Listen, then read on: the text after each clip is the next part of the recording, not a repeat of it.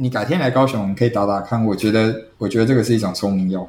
这是一种聪明药哦，我觉得是因为，因为我跟你说，我有时候晚上看书看很晚没睡好，我隔天我自己打一罐，哦，我我我就整个到晚上看诊看到晚上，整个人就回来了。我觉得我觉得有点夸张，不过又这个用讲的很难很难解释，你可以改天来自己试一个。欢迎来到生物骇客笔记，我是 Rich。今天这一集呢，我们继续来专访李思贤医师哈。你刚刚听到那个片头呢，是我刻意剪辑下来呢，有一个非常厉害、非常酷的一个方法，用营养的方法呢，竟然可以当成聪明药啊！因为这个片子都是我自己剪辑，所以我从来没有这么花力气来剪辑一段放在这片头哈。有兴趣的话就继续听下去吧。那我们上一集已经聊了一缸子的话题，那这一集来继续聊更多，包括咖啡、包括断食、包括维他命跟睡眠，还有李医师推荐的推坑好物。那我们就开始吧。好，那饱和脂肪聊到这边好了，再聊一下咖啡，好不好？咖啡好像有些时候会说对这个肠道有问题，但是咖啡有它的好处哈，因为它除了咖啡因以外，里面还有很多其他的成分，包括什么绿原酸啊，哈，也有的没有一大堆。那其实咖啡，老实讲，这个咖啡的争议在于说，哈，它有很多商业利益，因为它是一个很庞大的这个饮料。哦，欧美的很多厂商靠它吃饭，很多人靠它吃饭。那所以就是说，咖啡我们都很习惯喝。那有些人对咖啡呃会有一些敏感，那对肠道可能有些伤害，所以它会变成是说有好有坏啊。那看看医师的想法是怎么样？我我还是会喝咖啡，虽然说我有时候就是跟跟病人说喝咖啡有什么坏处，其实我自己还是会喝咖啡。嗯，因为咖啡它里面其实含很多东西哦，它不是只有咖啡因而已，它含有绿原酸啊，其他的抗氧化物。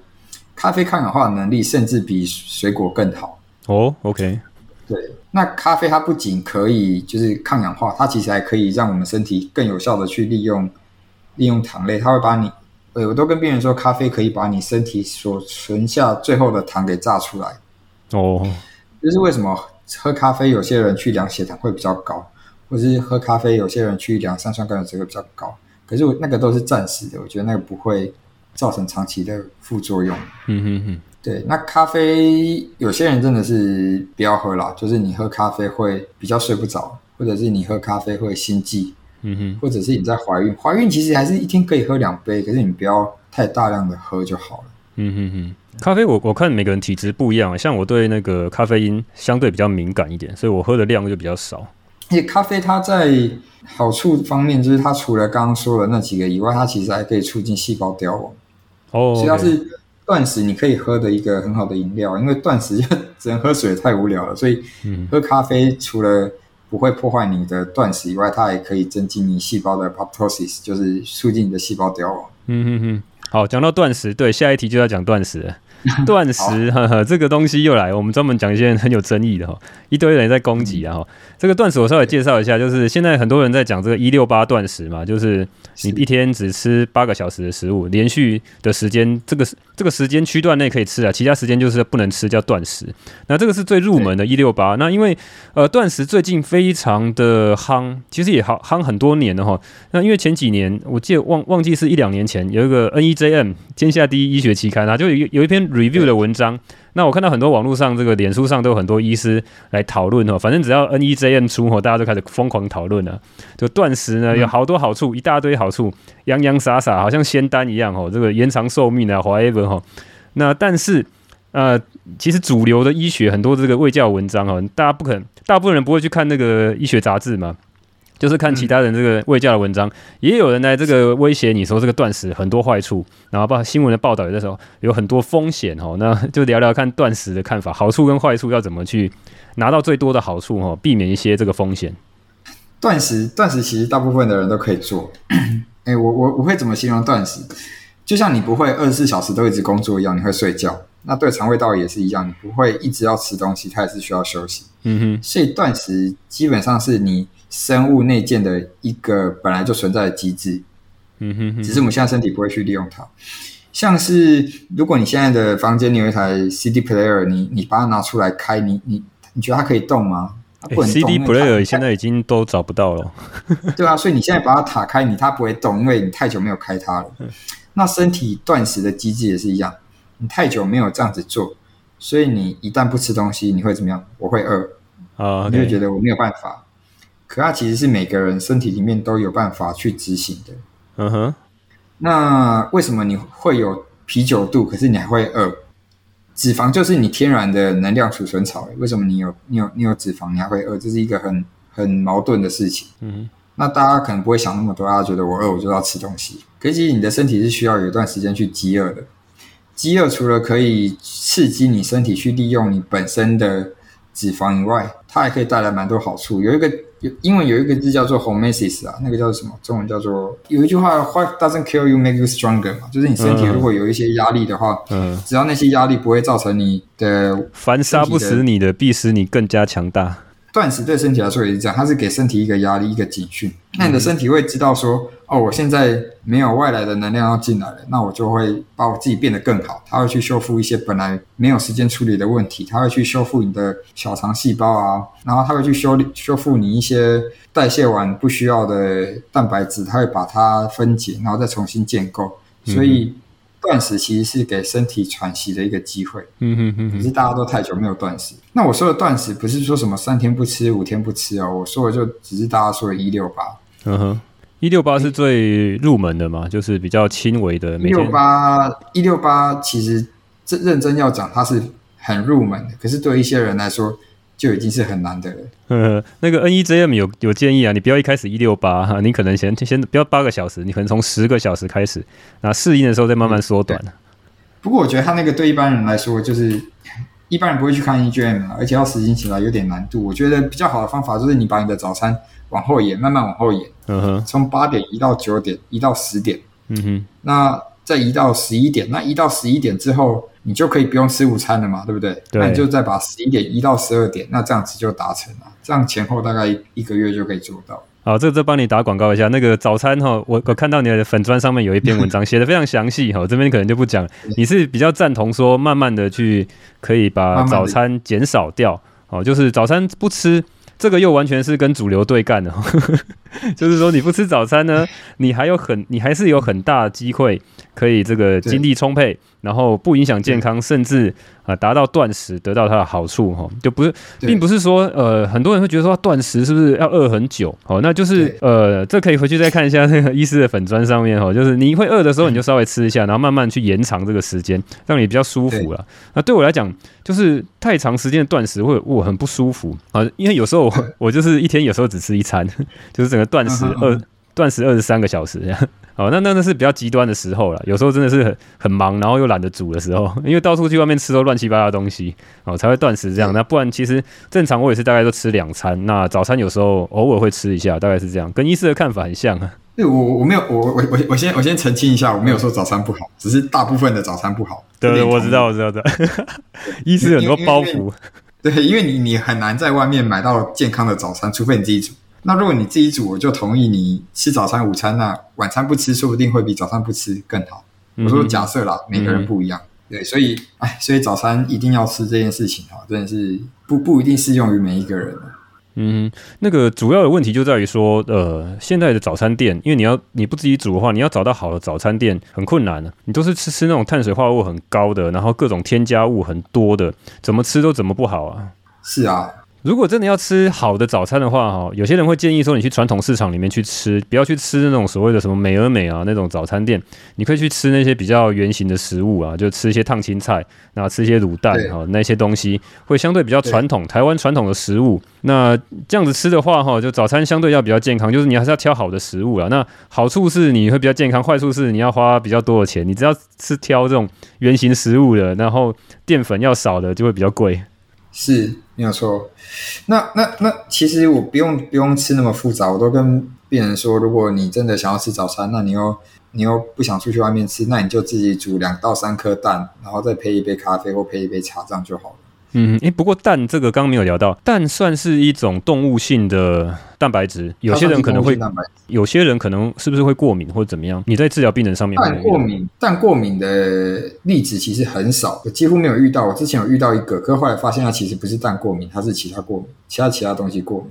哦，蛋过敏很少，台湾人很少。蛋过敏的，大家会对蛋过敏，大部分都是在蛋白。哦，那蛋白又是营养最少的地方，所以如果真的对蛋白过敏的，那你就吃蛋黄。觉得就会好很多哦。OK，了解。好，那断食 要讲到蛋了。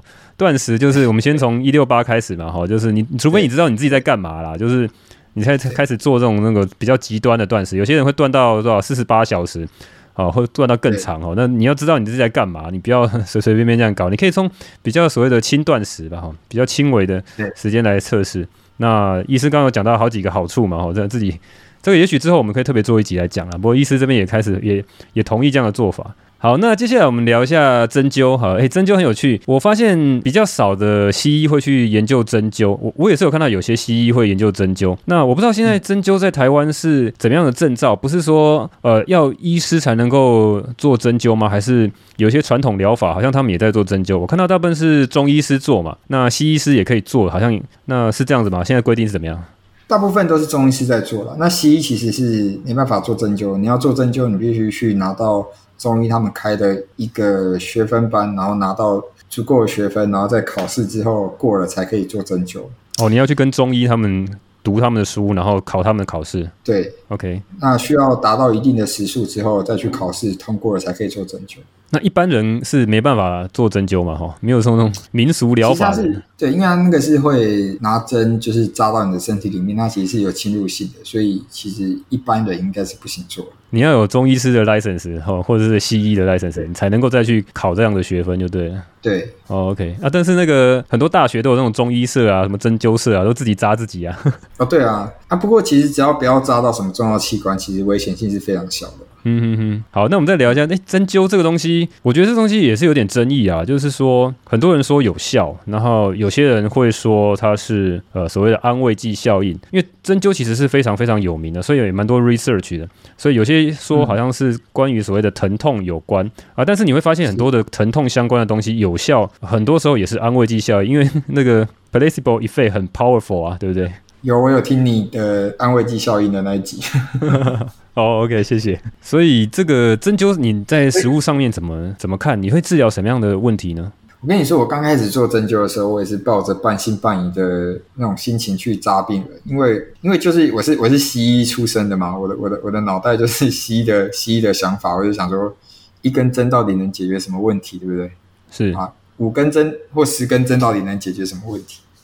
可是我后来发现，就是。还真的可以解决蛮多问题的，因为假设病人疼痛哦，你给他一颗普拿疼，那那颗普拿疼吃进去又代谢到全身，你真的觉觉得它可以解决他那个地方的疼痛多少，或者是会不会造成其他地方的副作用？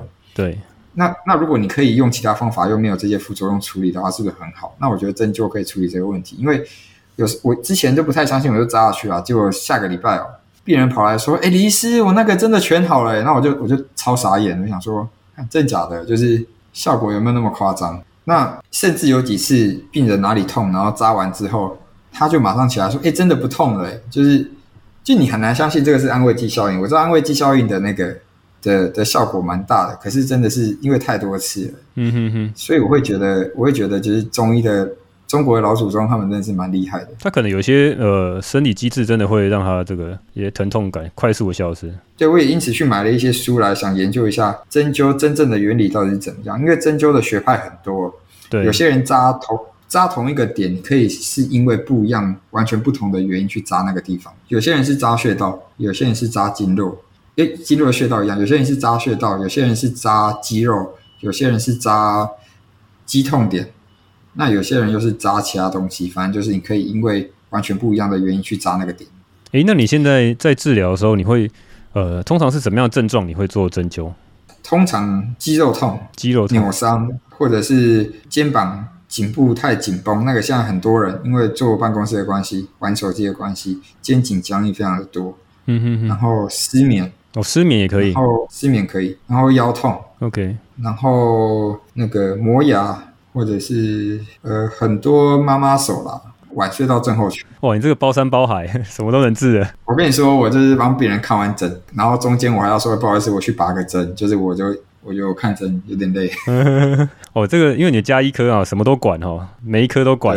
了解了解。那针灸我们就聊到这边，有什么要补充的吗？大概就这样嘛。你你是觉得针灸是一个很棒的东西，而且你还在现在还在继续的深入研究。我我要补充的就是，我刚开始也是不太相信针灸的人。不过如果你身上有什么疾病问题不能解决的话，我觉得可以去针灸看看，因为效果有可能会超出你的想象。但是针灸有个很大的问题，就是每个医师或是中医师，他们可能功力又不太一样。他好像不太像西医的有些有些 SOP 哈，你怎么去治疗，怎么去诊断，他那些手法就像是中国古代就是好像不传嘛，就是自己独门秘技还是怎样。所以这东西会会被人家诟病的是说，你这个东西到底有没有办法这个标准化的去做治疗？其实很难呢，我觉得很难呢。不过就是每个医生有自己的一派了啊，你就找到适合自己的，如果没效就换一个吧。哦，好了解。好，那针灸就聊到这边。那再聊聊你在那个脸书上面有讲到一个，你有在做点滴疗法。那我知道有些人会去做这个所谓的静脉注射一些营养品啊，最常见的是那个维他命 C 嘛。那是不是这个东西是怎么样？可以聊一下吗？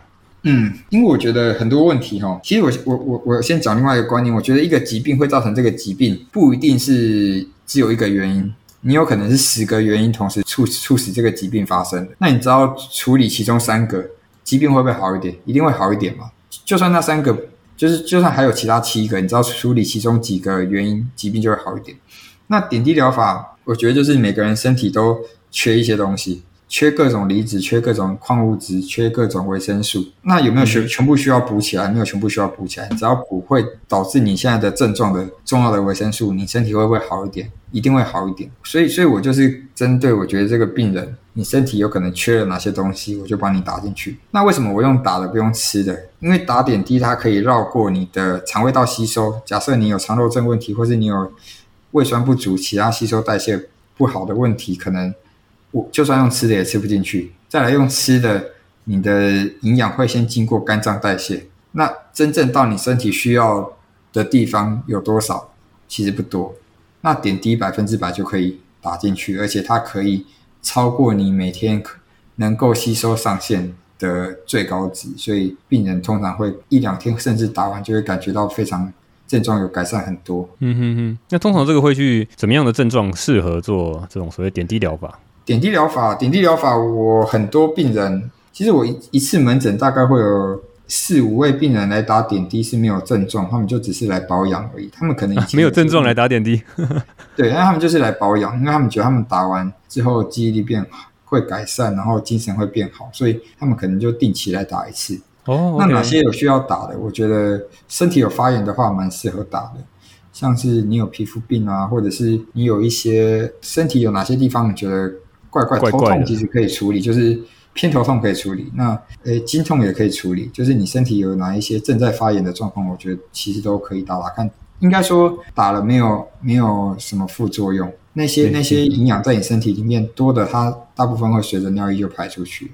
诶，那可以请问详细一点？一般来讲，你给。嗯比如说来保养的，好了，你说有四五位都来保养，那它里面的这个营养品是打什么东西呢？是所有的维生素蛮多的吗？包山包海都打进去，还是它有特别挑哪些？哦，这个就是商业机密啊，没有，它是这个这个就是因为因为因为我有很多东西可以加进去，可是我会针对他以前来打的原因和他现在的疾病给他调配，客制化，适合他。对，那有人说为什么？那你干嘛就不全部给我加进去？就是就是你那边挑三拣四，你干嘛不全部加进去？嗯，这其实有个问题哈，我全部加进去的话，你那块会变得超级浓，那打进去你血管会不舒不舒服，而且你会觉得很口渴。哦。呃，这意思就是说，他要先去做一些检查，然后看他需要哪些，然后包括你之前看过的症状，对，来推测他要应该需要哪些营养，然后帮他做克制化。然后这一杯是这个你的特调果汁，就帮你打进去。对，哦，OK，哎、欸，不过但是这个东西听起来，以这样的观察来看的话，就有点吸引力，因为就是说你今天不是因为有很大的这个治病的需求，而是呃，其实我觉得不像保养，它有点像强化身体的素质，让你觉得身体状况更好。然后你会愿意来做这样的点滴疗法？就上医治未病啊，就你还没有生病的时候就可以处理。嗯嗯嗯嗯，那这个东西就会变成是，它是个本来就有这样的需求吧？哈，就是你本来就觉得这样是对，所以才会有人一直来，一直来反复来做保养。对，你改天来高雄，我们可以打打看。我觉得，我觉得这个是一种聪明药。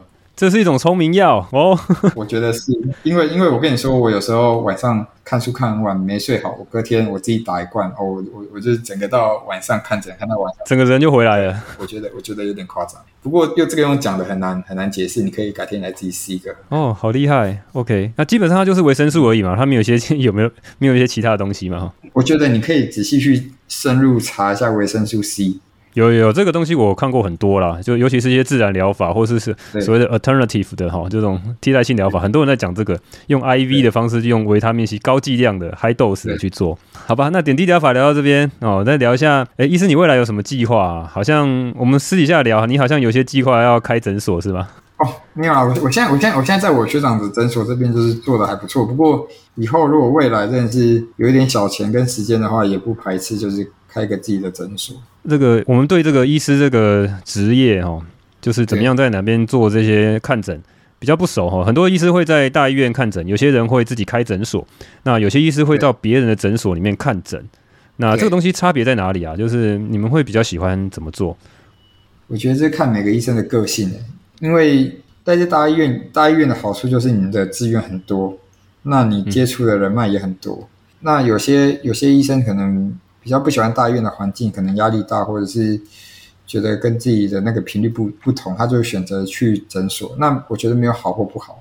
那你接触到病人的类型会差很多，那就看你自己比较喜欢哪一种。诶，大医院所谓的资源很多，是说你要做什么检查都有吗？还是怎么样？要做什么检查都有啊，而且可能你可以拿到最新的药啊，或者是你有什么研究想做，你也可以申请经费，那会有也是会有人会有资源可以让你做这样。诶，所以在大医院是想要做研究才会过去嘛？那有些医师只是想要看诊，不一定会做研究，对不对？也不一定要做研究才会留在大医院。大医院因为大医院你的病人数，就你很容易接触到很多病人，然后每一个科之间也可以互相帮忙。我觉得，哦，对，我就我觉得是资源啊，不只是研究的资源。哦，还有其他医师可以讨论，互相帮忙是什么意思？就是他们医院里面会照会啊。假设我这个科我遇到这个病人，可是他有其他科的疾病，我马上就可以找其他科的医生来帮忙看。Oh, OK，了解。那你现在是想说之后想要自己创自己的诊所哈？怎么会有这样的想法？我觉得最主要就是不可能，可能是十几年后吧，就有有一间自己的诊所，然后可以完全按照自己的想法做，其实其实也不错啦。不过目前你有很多的想法想要自己做，跟现在的诊所有些限制嘛？现在诊所是也没有到很多限制，只是我会想要有我自己一个小诊所，然后就是跟病人可以就是像朋友的关系，然后大家可能会偶尔来，然后也不一定要有病的时候才会来。那平常没病的时候也可以来，就是咨询一下或保养一下。那有病的时候当然当然很欢迎，那没病的时候也也也不排斥说大家会来这边做一些。医疗保健，嗯哼嗯哼，所以你不是只是治病的意思啊，你是要这个身体升级身体素质的意思啊，哎、欸，这个很酷哎，这个很酷，你 哪天弄？我觉得这很酷，我我其实也觉得说应该有这样的地方，你不是已经遇到生病的时候再来，而是你平常就要强化好你各种的身体素质，不管你大脑还是身体各方面的这种素质的加强。我觉得未来如果有机会，我还是会想要有自己的诊所，就是可以有一间就是让还没生病的人可以来看病的地方，就是可以让自己的健康到最佳状态，嗯哼，那就就比较不会有机会到真的糖尿病或癌症需要去医院看病。其实其实没生病花的钱其实是比较少的。上医医未病，对啊，上医治未病嘛，就是你你要你要在还没生病的时候就先把病人的状态顾好。可是大部分因为因为台湾健保比较便宜，所以没有生病的时候，其实大家可能很少注意到这一块。可是我我我觉得还没有还没有生病的时候，就是预防真的是很重要的。嗯而且可以搞一些这种奇奇怪怪的各种这种 提升脑力的哈，提升体力的这种这种东西啊。对，就是就是你要做什么比较不会比较不会担心别人管你吧。了解了解。不过我要说，就我我我学长对我还不错，就是其实我要做什么他都没有干预很多。那你计划是计划是什么时候要开始计划进行呢？计划计划是计划，不过我没有说应该不是短期内，应该是应该是一段时间之后，因为目前在这边上班其实还算。蛮开心的啊，而且去每天去跑居家医疗，带给我蛮多蛮多心得的。哦，你其实很喜欢居家医疗，对不对？虽然说赚的钱不够多，诶、欸，赚的钱没有很多，可是我不我不会排斥它。我刚开始还没做的时候，我觉得可能会很累，可是嗯哼，后来你会觉得你得到的好像不只是钱，你会经验会多很多，然后你也会变得更像更像我理想中的医生的样子。你理想中的医生是怎么样？理想中的医生，我我我其实当医生就是觉得可以可以帮助自己的家人，至少至少可以把自己家人顾好。我觉得这样子就是就是我当医生的目的。可是我现在还可以去顾到别人的家人，我觉得我觉得就是蛮有成就感。嗯哼哼哼，了解。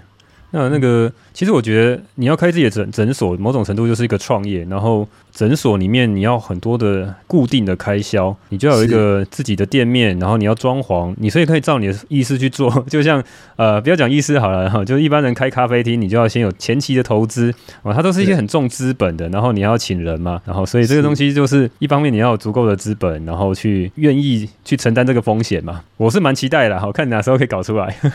可以啊，可以啊，可以一一定跟你说。啊，那你还有什么计划呢？好像说要写书吗？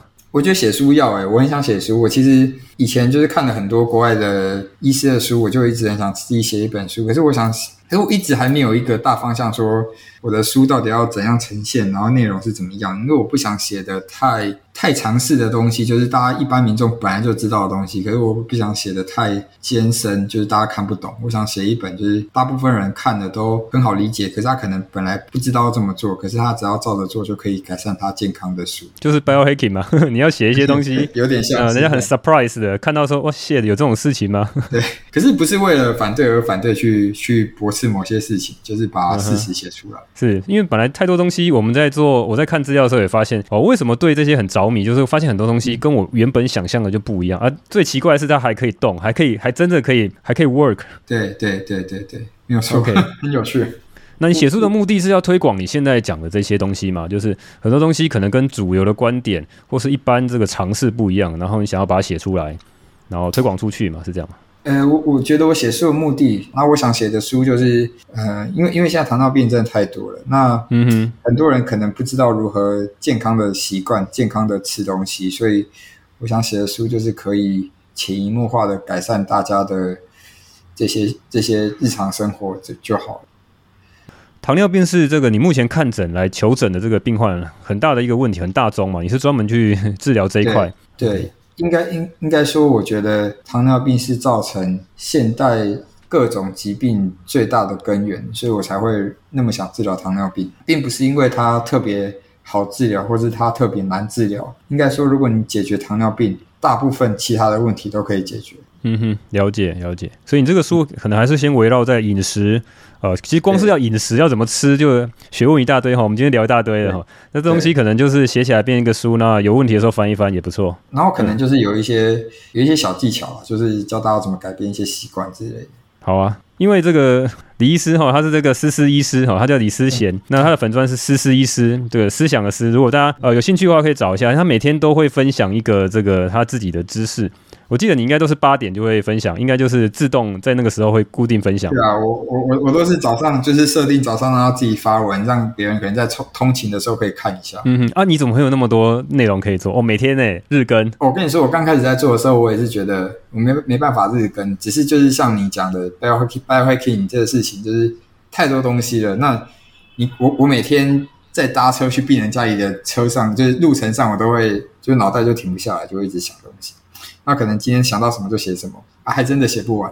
至少目前为止还没有缺缺题材这样。哦，每天想到一个点就针对这个点写一下。对，可其实蛮花时间的。我有我如果是一个简单的东西，我可能花个一个小时。可是如果是不太熟的东西，我可能要先查资料，可能一天会花两小时。所以你看，人家看那一篇几分钟看完了，其实你至少要花一到两个小时才能搞定哦。可能可能要。那所以你你是每天你已经写好很多篇，然后再慢慢丢吗？还是怎么样？诶，没有，我我我以前会写好很多篇，可是现在就是可能想到就会写个一两篇或两三篇，可是没想到我可能就是前一天晚上把硬把它挤出来。嗯，好，那这个大家有兴趣的话可以去看一下，我觉得那里面那个知识浓度很高哦，大家有兴趣可以去看一下。好吧，那最后呢，我们来聊一下这个每天的作息哦，因为我们这个节目常常在讲怎么样去增加生产力，然后如果今天工作的强度，我工作要工作的比较强，然后。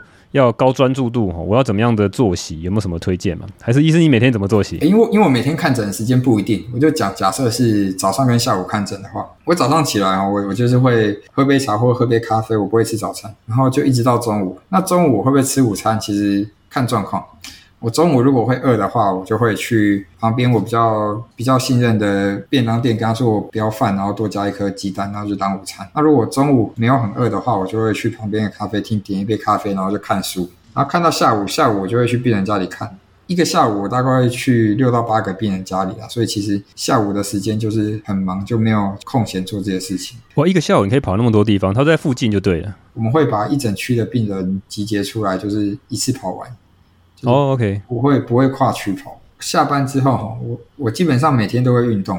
嗯嗯嗯，我会打个球，或者是去健身房。那这个大概就会花掉我一个半小时。嗯，然后再吃晚餐，晚餐吃一吃。晚餐晚餐有时候是我自己煮，或者家人煮。然后接下来这些时间，再加上陪家人的时间，其实剩下的时间就不多，可能剩下两三个小时。嗯，那两三个小时我要看书，我要打文章。两三个小时全部就贡献在每天早上八点的那篇文章了。对，然后有时候我还要想一些就是比较 比较屁话的文章，就是不能全部都是严肃的，我还是会打一些无聊的文章，打一些干话出来。对，打一些干话文章，其实干话文章比较多人看。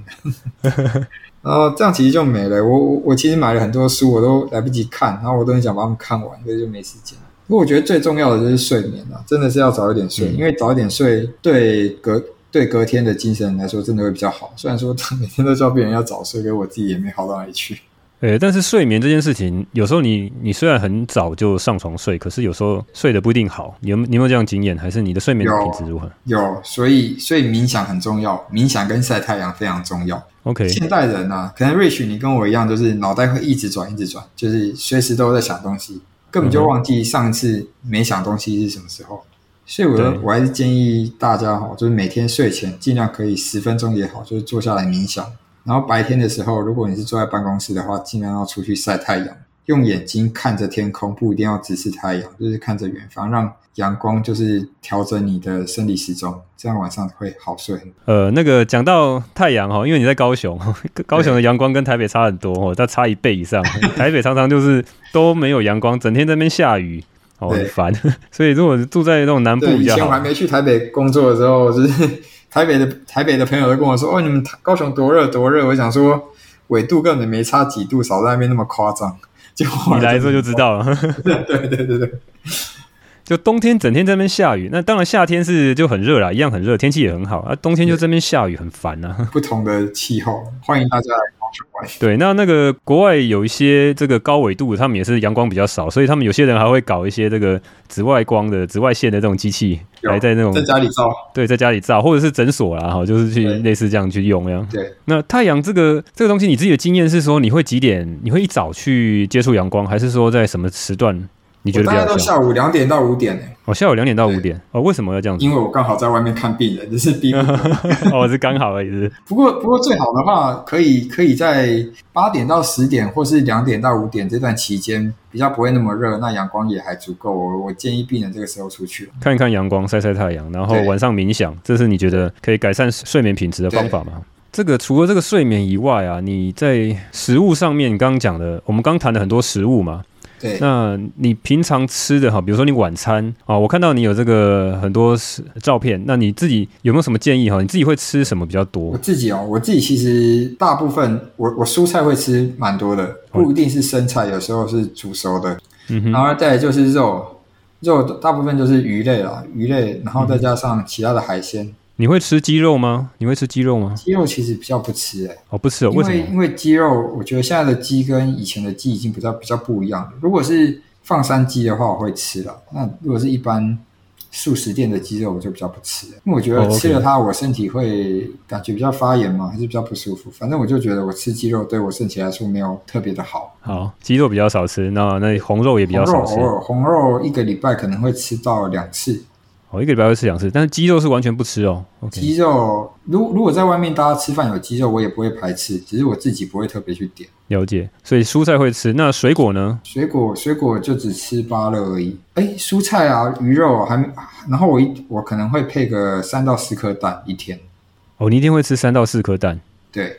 蛋你有特别挑吗？因为现在蛋的品质有时候差。我有我有认识的朋友，他家是开蛋行的，对，他他是蛋农啊，所以我就直接给他订。那大家如果有比较熟悉或者觉得比较好的蛋，都可以去买。啊，蛋买蛋其实不不是看蛋黄的颜色，很多人都喜欢越橘色越好，可其实那个是可以人工操作出来。哦，那怎么看呢？我买蛋，我通常会看蛋的蛋黄漂不漂亮，然后扎不扎实，扎不扎实，okay、就是容不容易破。比较比较扎实的就是相对比较好的蛋。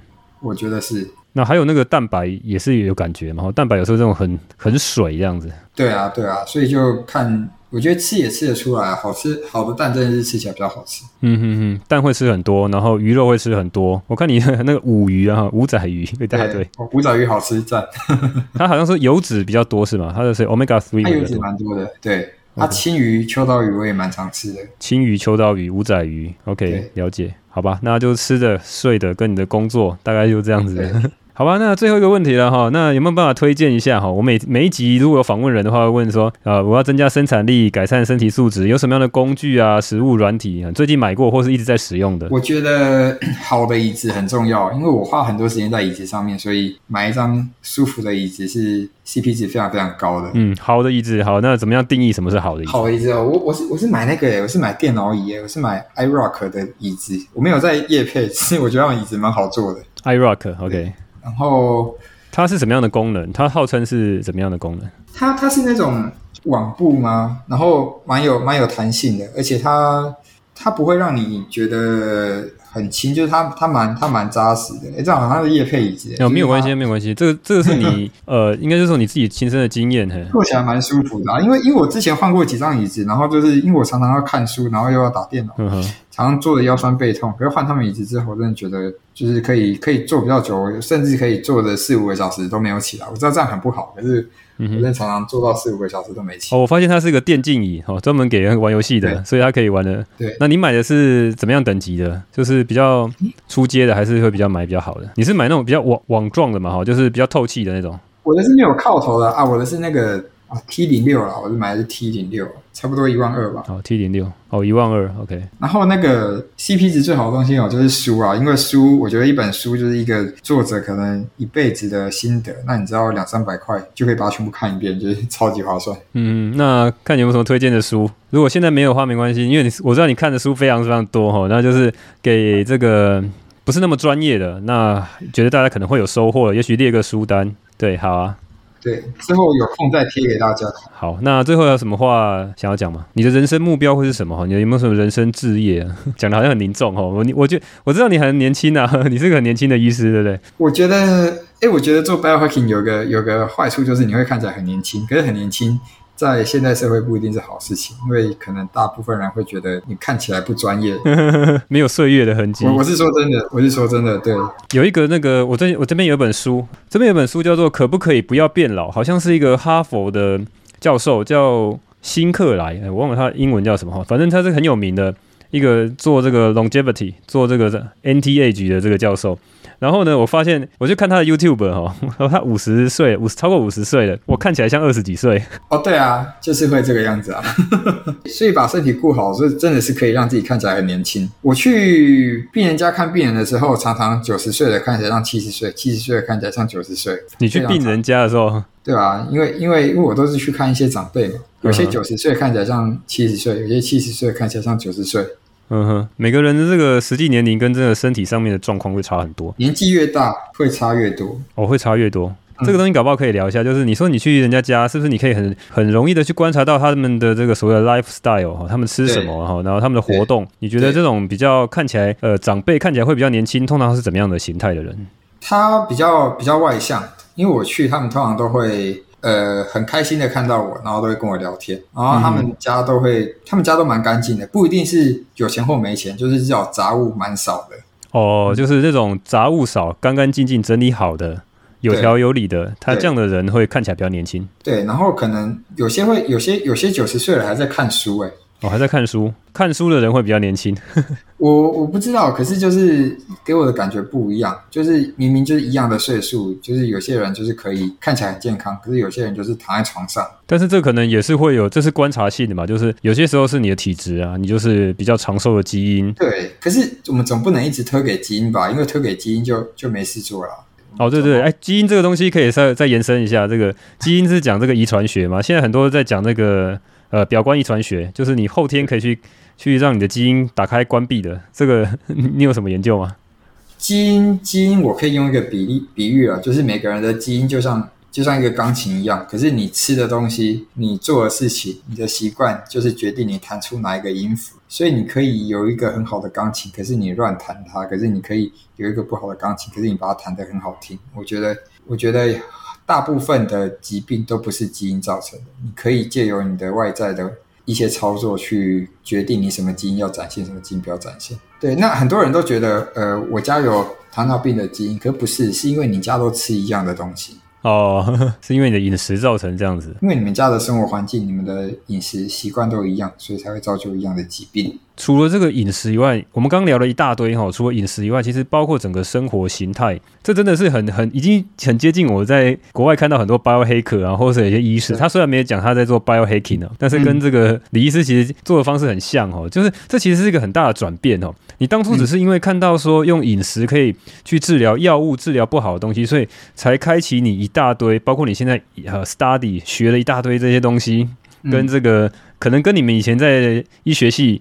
学到教科书上的东西可能不太一样，是中间是不是除了你刚讲的那件事情，还有没有什么东西有着转折呢？怎么样？就是你会发现，其实人体治愈的效果非常的强，就是你只要把条件都搞定好，你身身体自己可以达成非常非常多的事情。那并不是所有东西都要靠药物，我们也没有一个东西是 magic pill，你只要吃一颗就就可以搞定的药，反而是身体自己就是最好的药。你身体只要把它维持在最佳状态，它可以达到非常非常多你无法想象的事情。嗯，包括治愈疾病。那我这一路来，其实有很多事情呢，产生很多的体悟，所以我才会一直在这方面钻研下去。你是自己的身体上面有一些体悟，因为呢，我会这样问，就是说，像那个沙井贤 James 哈，我之前访问他，他的这个来源是因为说他的，就是他的家人的，他有这样的遗传，他他觉得他有这样的遗传啊。就是他的这些亲人哈，都都有这样糖尿病，而且呢，就是很严重，所以后来呢，他自己呃刚好要自救嘛哈，就是说这个东西他透过这样的方式，然后所以会变成说哈，我觉得很多人是这样，就是它是一个点，那但是一开始你去研究这个跟糖尿病、抗糖尿病的这些饮食，然后你会发现说很神奇，然后跟这个主流医学讲的不一样，就开始研究一些奇奇怪怪的东西，包括什么近视也开始研究，什么东西都开始研究，说有没有什么东西是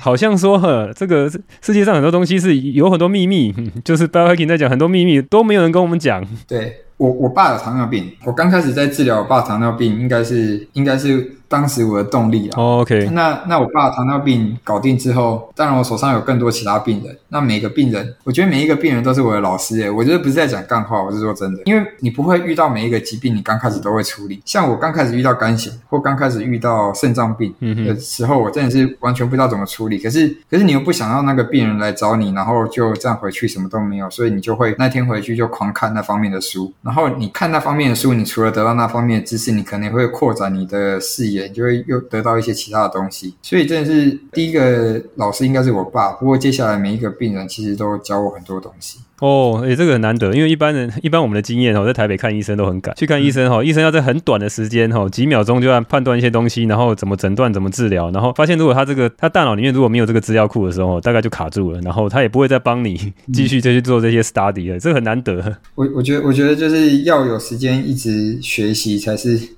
就是就是才才能解决我目前遇到所有问题，因为就像你讲的，加医科管太广了，就是 包山包海，所以不不一直学习的话，我觉得我没有办法。诶，但是加医科以呃你自己知道你的同行或是以前的同学，对呃来看诊的人。他们的因为加医科会变成是包山包海哦，是我我在猜啦哈。台湾有很多人不知道加医科是这样子训练，就是加医科其实是一个最前端的，有点像 filter 哈，应该是先去看加医科，然后由加医科医师来去看你。如果还有一些很专门的治疗。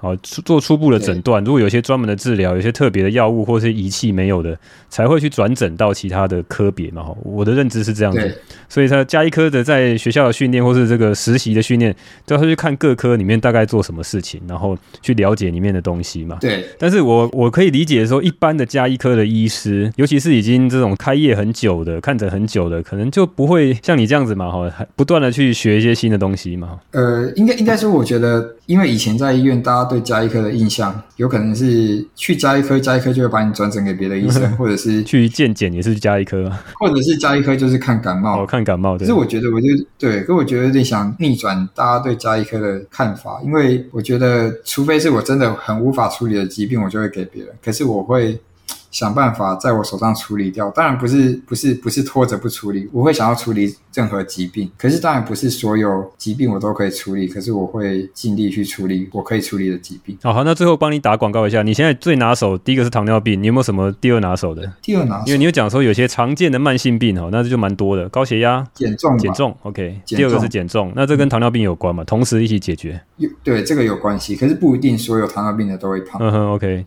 有减重需求的可以减重，对，然后还有还有就是一些皮肤上的问题，皮肤皮肤问题可以解决，然后还有精神不好、疲倦也可以。哦，疲倦，有些人讲慢性疲劳，对，慢性疲劳找不到原因的慢性疲劳。那情绪呢？有些精神科的这情绪哦，情绪我可以试着解决看看，情绪也是一块我还在研究的部分。不过他来我会陪他聊天。OK，哇，那你这样包很多，好吧？那大概就这样了，我题目就问完了。好，那今天的节目就到这边啦。我觉得我真是太幸运了啊！做这个 podcast 呢，可以访谈很多不同的医师哈，让我问到饱。那这一集呢，李医师讲的这个未来新的诊所是非常的期待啊！它就根本就是升级大脑、强化身体素质、让心情稳定哈，根本是我们在做 biohacking 的人梦幻的场所啊！哈，那只是说这一集我不知道怎么整理哈，怎么样总结？好料太多，如果你没有记住，你就反复来听吧。或者是我之后呢，会来整理一下，放到我的电子报里面一些重点整理哈。那可能花点时间，实在太多了哈。那你可以去搜寻《生物骇客笔记电子报》，你就可以找到我的电子报了。好，那今天就这样，我是 Rich，这里是《生物骇客笔记》。